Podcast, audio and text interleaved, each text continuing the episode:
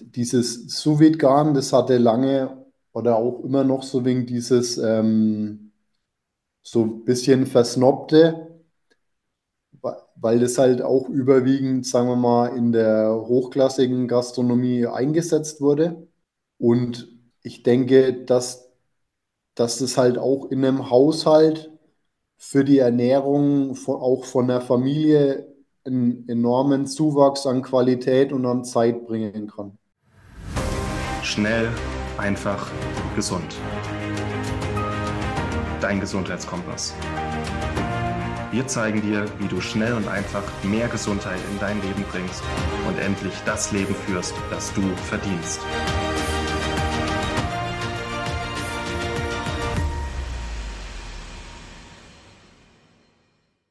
Hallo und herzlich willkommen zu einer neuen Schnell einfach gesund Podcast Folge. Ich, Maxi Auerswald, darf dich heute wieder in die Welt des Kochens führen mit unserem Küchenchef und meinem Bruder Felix Glaser. Hallo Felix.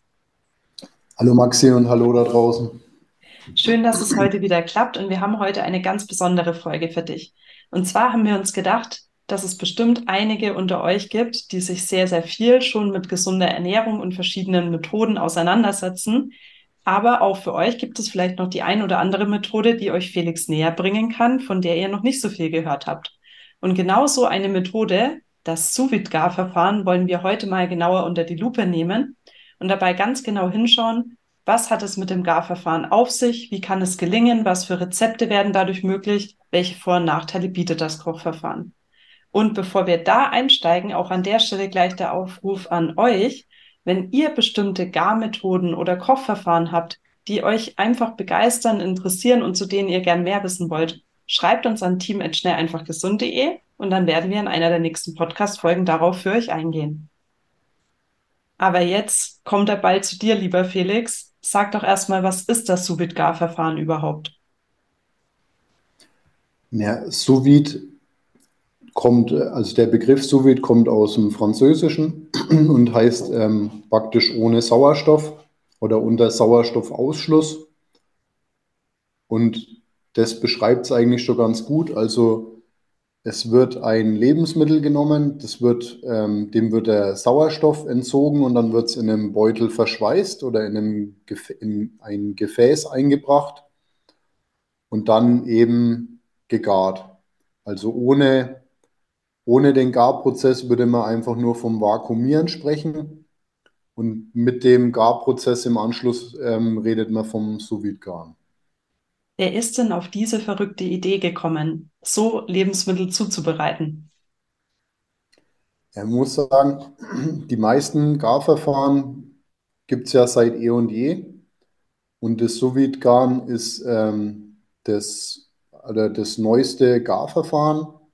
Soweit ich mich zurückerinnern kann, wurde das in dem Lehrbuch, nach dem ich ausgebildet gebildet wurde, noch gar nicht großartig behandelt obwohl ich jetzt auch noch, äh, möchte sagen, noch jung bin, ne? aber halt bei mir in der Berufsschule war das ähm, noch kein Thema, kein großes Thema.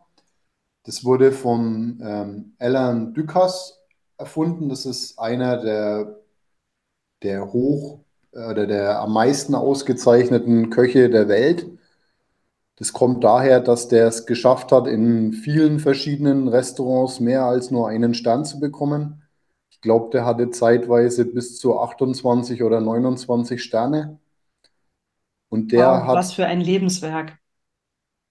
Allerdings, ja, da wird man schon ehrfürchtig. Also auch ein, ein ganz spannender Typ, auch die, die Kochbücher, hat schon viele Bücher gemacht. Sind, sind spannende Sachen dabei, wenn das interessiert.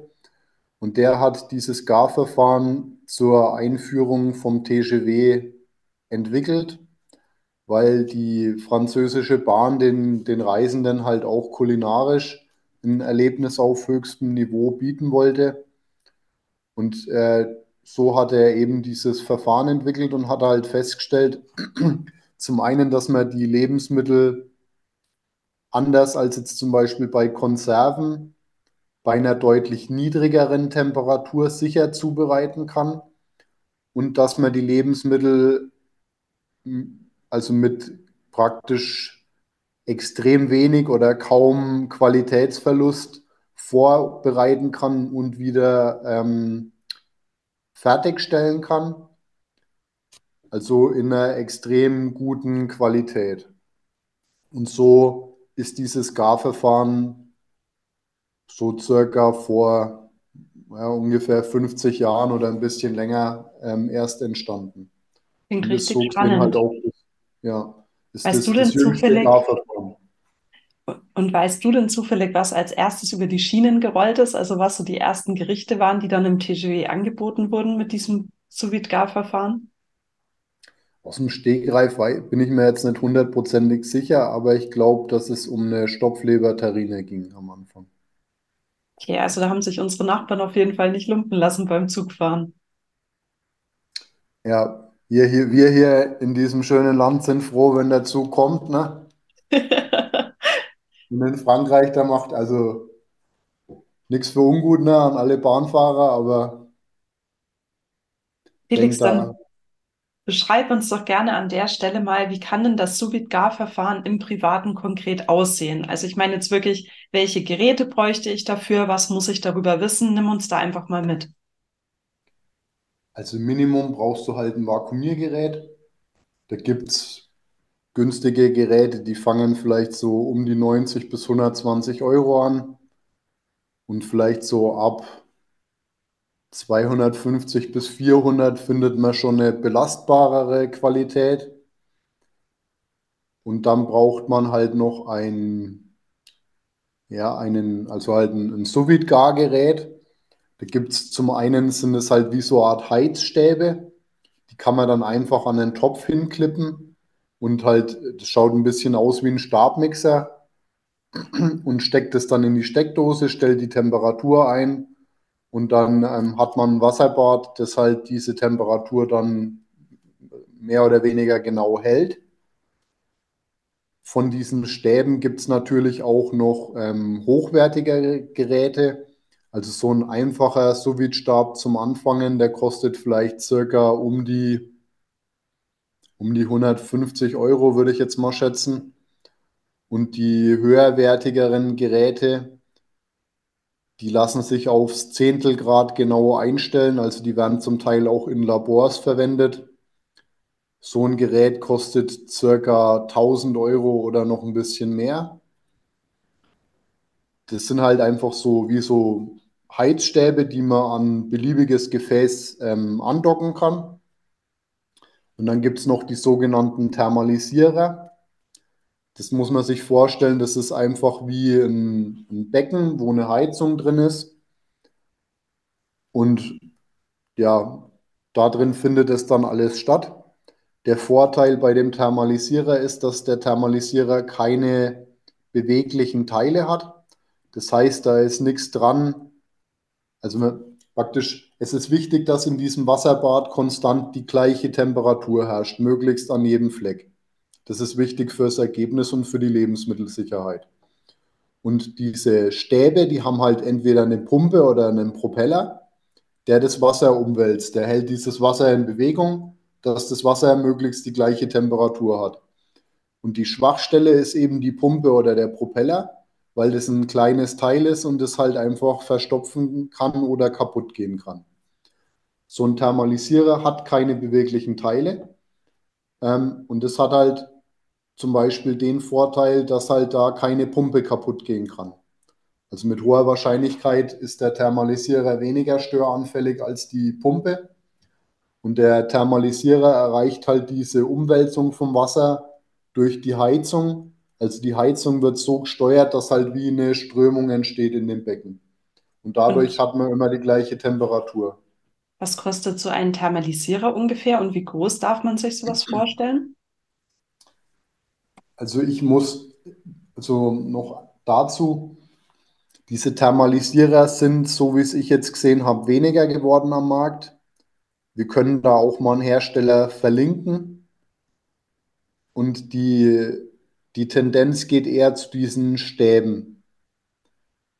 So, so ein Thermalisierer, das Modell, das ich mir gekauft habe, für den Hausgebrauch damals, Da hat, glaube ich, nur dieses Gerät 400 bis 500 Euro gekostet. Und es war das kleinste Gerät. Und die Heizung geht nur auf 1 Grad genau. Das war so eine, ein Einsteigerprodukt von dem Hersteller, den wir verlinken. Ähm, das gleiche Gerät mit der Heizung, die aufs Zehntelgrad genau geht, kostete damals, glaube ich, schon fast 600 Euro. Also ist teurer. Ist halt die Frage, was man vorhat. Und noch ein Vorteil von diesem Thermalisierer ist halt, man kann das Gerät grundsätzlich auch verwenden wie ein Topf. Also ich kann da auch zum Beispiel meine zum Beispiel Knochen reingeben und gebe da Flüssigkeit drauf und dann koche ich in dem Ding eine Rinderbrühe. Hm, Das praktisch. funktioniert. Die meisten Hersteller schreiben halt in die Gebrauchsanweisung, dass man das nicht machen kann oder soll, aber es funktioniert. Also Einfach pragmatisch bleiben. Ja, und, und das ist halt einer der wesentlichen Vorteile, finde ich. Man kann das Ding grundsätzlich verwenden wie ein Topf und es brennt halt auch einfach nichts an. Also so, ich, wenn ich jetzt einen Topf auf den Herd stelle und gehe nachher spazieren, dann hätte ich ein schlechtes Gewissen. Ne? Und bei diesem Thermalisierer, ja, ist es eine relativ sichere Sache. Also da muss man sich wenig Gedanken machen, dass man sich die Bude abfackelt. Ja. Eine kurze Werbeunterbrechung für etwas, was uns sehr, sehr am Herzen liegt. Und zwar ist das unsere Rezepte-Kategorie auf Schnell einfach gesund.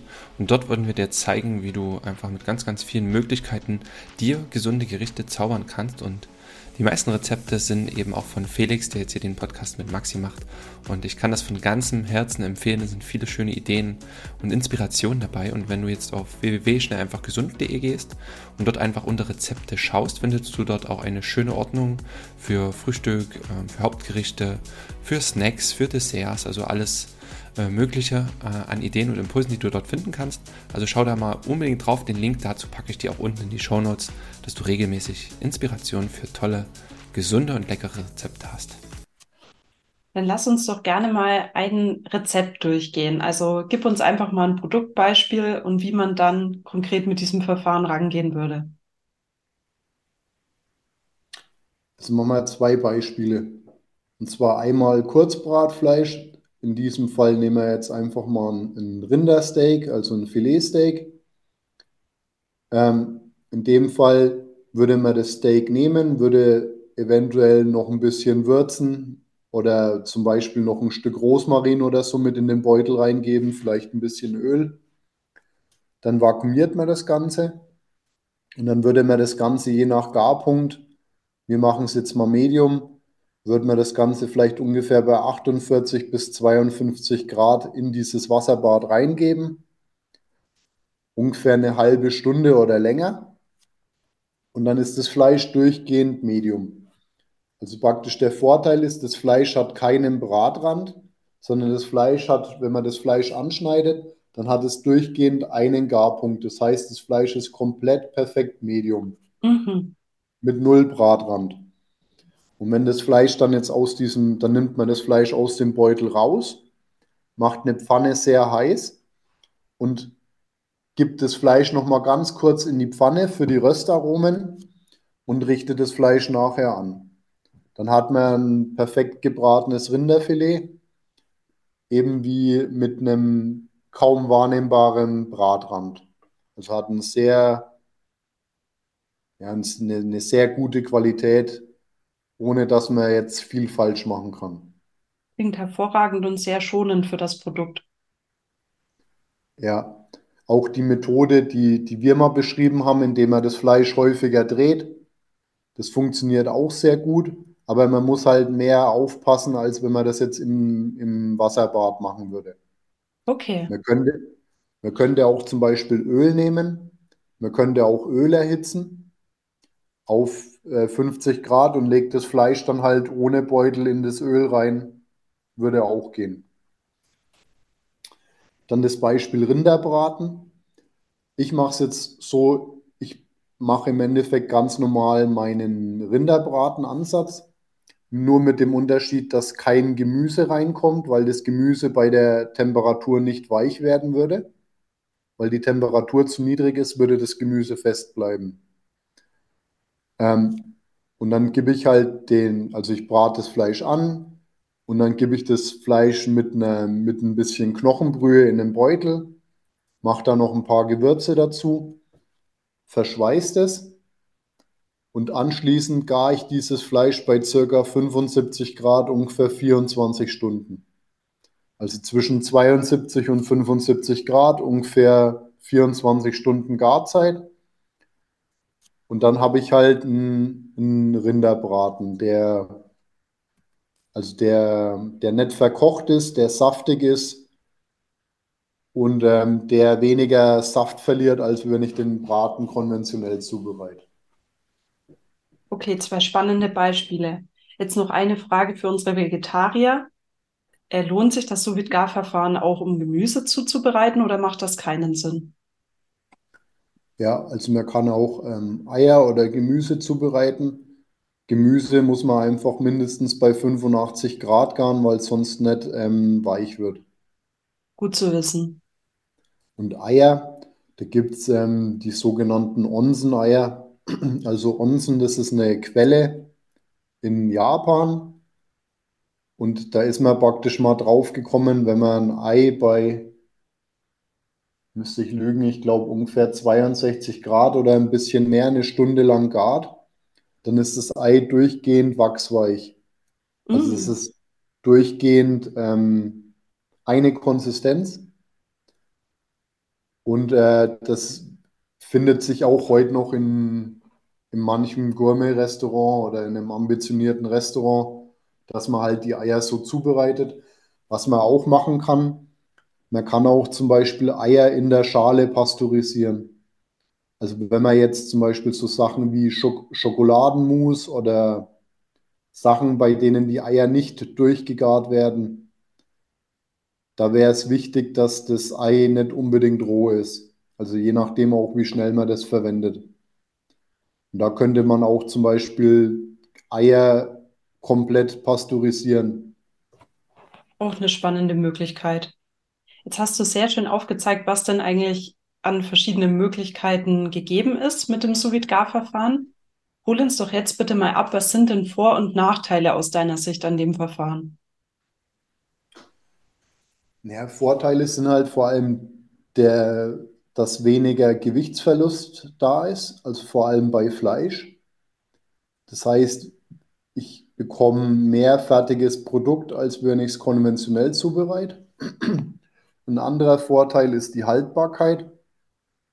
Wenn ich das Fleisch richtig gar und das Fleisch nachher zum Beispiel in Eiswasser abkühle, dass das wirklich schnell abkühlt, dann hält sich das Ganze ungefähr drei Wochen im Kühlschrank bei ungefähr zwei Grad. Oder ich kann das Ganze dann auch einfrieren, dann hält sich's ähm, vielleicht ein halbes Jahr oder ein Jahr ungefähr. Beeindruckend. Ich würde mal sagen, Meal Prep auf einem neuen Level.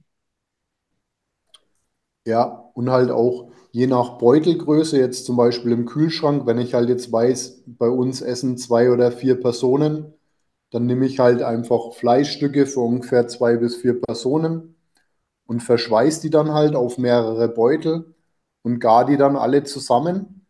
Und wenn ich dann Rinder braten will, dann mache ich einen Kühlschrank auf und dann kann ich das entweder direkt in den Beutel heiß machen oder ich schneide es halt auf und wärme es in der Brühe auf. Und aus der Brühe in dem Beutel stelle ich dann ganz einfach die Soße her. Klingt echt unkompliziert. Ja, und halt auch beim, also stopp, bleiben wir mal beim Thema. Ähm, Vorteile, eben niedrigerer Garverlust, die Haltbarkeit. Ähm, anderes Thema ist noch die Gelingsicherheit. Also das Fleisch wird mit hoher Wahrscheinlichkeit immer gleichbleibend gut werden. Also wenn ich, wenn ich mir diese Referenzwerte mal erarbeitet habe, dann kann ich mich da sehr gut drauf verlassen und das heißt, ich werde immer ein ähnlich gutes Ergebnis herstellen können. Ähm, ein anderer Punkt, da muss ich kurz ein wenig ausholen. Und zwar muss man sich das so vorstellen, wenn man jetzt Fleisch in einem Ofen zubereitet oder irgendwas in einem Ofen zubereitet, in einem normalen älteren Haushaltsofen, dann hat dieser Ofen ungefähr Schwankungen von vielleicht 20 bis 40 Grad. Das heißt, wenn man sich das jetzt so vorstellt, dann hat praktisch die, der Ofen heizt und wenn er die Temperatur hat, dann macht er aber immer so Schwankungen. Also der wird heißer und wird kälter, wird heißer und wird kälter. Ja. Und dadurch bekommt man, das hat einen Einfluss auf das Produkt. Und jetzt beim sous garn ist es so, man bringt das Ganze einmal auf Temperatur. Man hält die Temperatur und man kühlt die Temperatur wieder ab. Das heißt praktisch, das Ganze ist extrem ähm, perfekt. Mm. Also man, man hat kaum Schwankungen. Die Temperatur wird sehr genau gehalten. Ich mache es einmal heiß, ich halte die Temperatur, ich kühle es ab. Das heißt, der Prozess ist ähm, sehr gut nachzuvollziehen und sehr gut steuerbar. Und dadurch bekomme ich halt ein sehr gutes Ergebnis, das sehr gut zu reproduzieren ist. Jetzt zu den Nachteilen. Ein Nachteil ist halt, wenn das Ganze in den Beutel verschweißt ist, dann kann man da nicht reinschauen. Man hat vielleicht die Möglichkeit, dass man das Ganze mit einer Sonde misst, aber das bringt auch nur bedingt was, vor allem jetzt für einen Laien. Ähm, das ist ein Thema, also das heißt, ich kann nicht in den Beutel reinschauen, weil sonst ist die Haltbarkeit dahin. Und wenn das Stichwort Ganze, Kerntemperatur messen ist gar nicht möglich. ja, und wenn das Ganze heiß ist, dann kann ich den Beutel zwar aufschneiden, aber ich kann es nicht mehr verschweißen. Weil wenn das heiß ist, dann da, da geht es um den Verdampfungspunkt. Das würde zwingend zu kompliziert. Es geht einfach nur darum, dass praktisch in einem Vakuum ähm, verhalten sich Flüssigkeiten anders als praktisch ähm, in einer Atmosphäre mit Sauerstoff. Mhm. Deswegen kann man die Sachen heiß nur sehr schlecht vakuumieren. Ja. Ähm, und ein anderer kritischer Punkt, das war auch einer der Punkte, warum ich das Ganze lange sehr kritisch gesehen habe, das ist das Thema Weichmacher in den Beuteln. Also, dass halt in dem Beutel, der verwendet wird, Stoffe drin sind, die man nicht haben will. Und hast du denn für diesen Punkt eine Lösung gefunden, Felix? Ja, und zwar habe ich halt, ein, also ich habe einen Hersteller, wo ich die bestelle, der zufällig auch aus der, also der kommt aus der Schweiz, der produziert in der Schweiz, vertreibt aber auch europaweit und der garantiert, dass da keine Weichmacher drin sind. Und die Beutel wären theoretisch sogar wiederverwendbar. Also man kann die Beutel sauber machen und kann die wieder verwenden. Ob man das dann machen will oder ob man das macht, ist ein anderes Thema. Okay, super spannend. Mensch, Felix, ich glaube, da hast du uns jetzt wirklich umfangreich zu dieser Garmethode abgeholt. Jeder, der vorher sous was gefragt hat, wird jetzt auf jeden Fall sagen, sous Garn, ich weiß Bescheid. Gibt es denn aus deiner Sicht noch Punkte, die unsere Zuhörer noch mitbekommen sollten?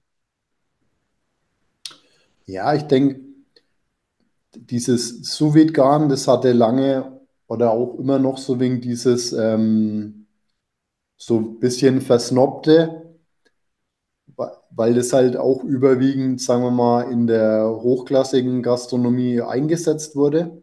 Und ich denke, dass, dass das halt auch in einem Haushalt für die Ernährung von, auch von der Familie einen enormen Zuwachs an Qualität und an Zeit bringen kann. Und es geht auch darum, auch wenn, wenn du jetzt zum Beispiel dein Fleisch von einem Bauern oder von einem Hofladen kaufst, dann kriegst du ja oft so Pakete. Das heißt, du kannst sagen, du willst jetzt x Kilo und dann kriegst du halt ein Paket, das dann halt dies, das und jenes dabei.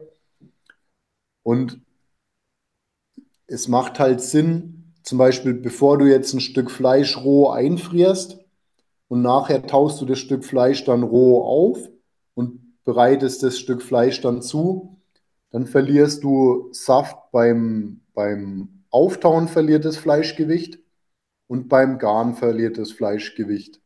Und es ist nicht praktisch. Und andersrum könntest du jetzt zum Beispiel sagen, okay, ich schneide halt meinen Rinderbraten in x Portionen, verschweiß das und gar das. Zwei oder drei Beutel, die esse ich innerhalb von drei Wochen, die lasse ich im Kühlschrank liegen. Und die anderen drei oder vier Beutel, die sind mir zu viel, die friere ich ein. Und dann habe ich halt die Möglichkeit, dass ich dann einfach, ich komme heim, habe Hunger, nimm den Beutel, leg den in das Wasserbad, mach das Ganze wieder heiß Oder ich schneide den Beutel auf, mache eine Soße, schneide mein Fleisch, lege das Fleisch in die Soße, mache das Fleisch so heiß und mache zum Beispiel ein bisschen Polenta und Gemüse dazu und dann ist das Abendessen fertig. Und wenn ich kann auch zum Beispiel das, das Stück Fleisch direkt aus dem Tiefkühler nehmen und lege das Fleisch, das vorbereitete Fleisch direkt aus dem Tiefkühler in das Wasserbad. Dann dauert es halt ein bisschen länger. Aber grundsätzlich kann ich das machen. Und so habe ich halt, finde ich, eine sehr einfache Möglichkeit, um halt auch mehr Schmorfleisch zu essen. Also, klingt sehr alltagstauglich. Also es klingt wirklich nach einer Möglichkeit, sich das Thema Schmoren alltagstauglicher zu machen. Ja, finde ich auch. Und halt auch die Ergebnisse sind wirklich, wenn man den direkten Vergleich hat, das ist wirklich ein großer Unterschied. Also halt auch das Beispiel jetzt mit dem Rinderbraten, mein 24 Stunden, das ist schon relativ lang. Das ist so. Aber zum Beispiel ein Schweinebraten, den kann man auch in circa sieben bis acht Stunden ähm, garen bei einer, also bei ein bisschen höherer Temperatur. Das wären dann so um die 82 bis 88 Grad circa. Ähm, ja, und also wirklich ein spannendes Garverfahren, das wirklich zum einen halt die Qualität der Speisen heben kann, aber halt auch den Aufwand senken kann. Und der, der Nachteil ist halt, man hat halt ein bisschen mehr Verpackungsmüll. Und je nachdem, bei welcher Temperatur das man arbeitet, kann man halt auch zum Beispiel in Gläser abfüllen. Aber dann hat man halt, je, auch je nachdem, was für Ausstattung man hat, hat man halt dann, ähm, kann man die nicht vakuumieren vorher. Das geht dann eher so in die Richtung Einkochen. Es funktioniert aber auch. Also wer diese Kochtöpfe von weg kennt, das gleiche kann ich im Endeffekt in so einem Gerät auch machen, nur dass ich die Temperatur halt genauer steuern kann. Okay, super. Mensch, Felix, vielen, vielen Dank dir an dieser Stelle für all die Informationen und nochmal der Aufruf an unsere Zuhörer und Zuschauer, wenn ihr mehr über andere Kochmethoden erfahren möchtet, schreibt uns an team@schnelleinfachgesund.de oder auch sonst, wenn ihr eine Frage rund um euren Küchenalltag habt oder nach Rezeptideen sucht, seid ihr herzlich eingeladen, mal wieder auf schnelleinfachgesund.de zu stöbern, wo mittlerweile weit über 200 Rezepte auf euch warten. Ja, könnt ihr gerne vorbeischauen. Und ein was, was mir jetzt am Schluss noch einfällt, auch zum Beispiel an alle Angler. Also man kann mit diesem Garverfahren auch zum Beispiel Fischfilets so vorbereiten, und durch das, dass dieses Filet eine sehr geringe Dicke hat, kann ich, macht es von der Garzeit her kaum einen Unterschied, ob ich das Fischfilet gefroren oder ähm, auf oder halt ähm, frisch in dieses Wasserbad reinlege. Das heißt auch zum Beispiel, wenn ihr jetzt vom Angeln kommt, könnt ihr euer Fischfilet vorbereiten, könnt es ein bisschen würzen oder marinieren, friert das ein. Und wenn ihr es dann essen wollt, dann nehmt ihr es einfach aus dem Tiefkühler, legt das ins Wasser und dann habt ihr innerhalb vielleicht von einer halben Stunde, 40 Minuten ein perfekt gegartes ähm, Fischfilet. Also man kann, kann da wirklich viel damit abdecken. Ist eine, eine spannende Sache. Und ja, danke fürs Vorbeischauen und auch danke dir, Maxi. Danke dir, Felix, und danke auch für den fischigen Abschluss. Bis zum nächsten Mal. Ich freue mich. Tschüss, danke. Vielen Dank, dass du dabei warst. Hole dir unter www.schnelleinfachgesund.de slash newsletter noch mehr Gesundheitstipps zu dir nach Hause. Dir hat die Folge gefallen? Dann lass uns gerne eine 5-Sterne-Bewertung da, damit mehr Hörer auf uns aufmerksam werden und von dem Wissen profitieren.